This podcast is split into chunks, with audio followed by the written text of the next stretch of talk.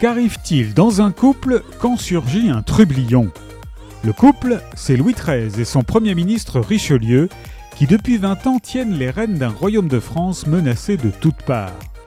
Le trublion, c'est l'élégant Saint-Mars, marquis de 20 ans placé par Richelieu auprès du roi pour recueillir ses confidences. Car le couple Louis XIII-Richelieu est marqué par la suspicion. Le cardinal se plaint de la froideur lunatique d'un souverain fuyant et le roi redoute un ministre qui l'espionne et le bride.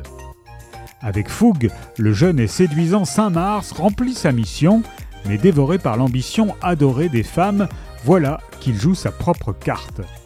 Inaugurant le temps des trahisons, mettant en péril non seulement sa vie, mais l'existence même d'une France fragile et divisée. C'est un triangle fatal au sommet de l'État, un roman haletant et fascinant sur la tragédie du pouvoir solitaire.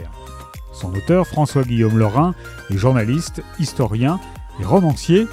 Il a déjà écrit plusieurs ouvrages salués par la critique comme Louis XIV, l'enfant roi, et il a reçu le prix Historia et le prix des romancières pour Scarlett en 2022. Le temps des trahisons de François-Guillaume Lorrain est paru chez IXO.